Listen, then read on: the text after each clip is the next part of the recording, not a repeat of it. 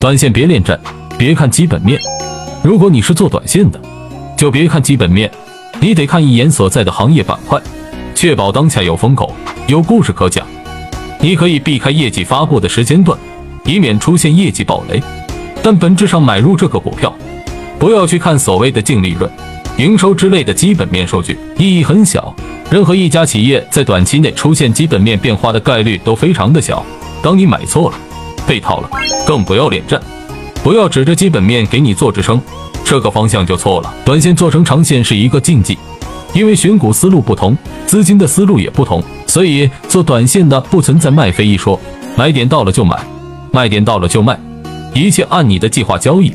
即便你卖完之后，后面又涨上天了，那也是另外一个资金周期的炒作，跟你当下操作没有关系。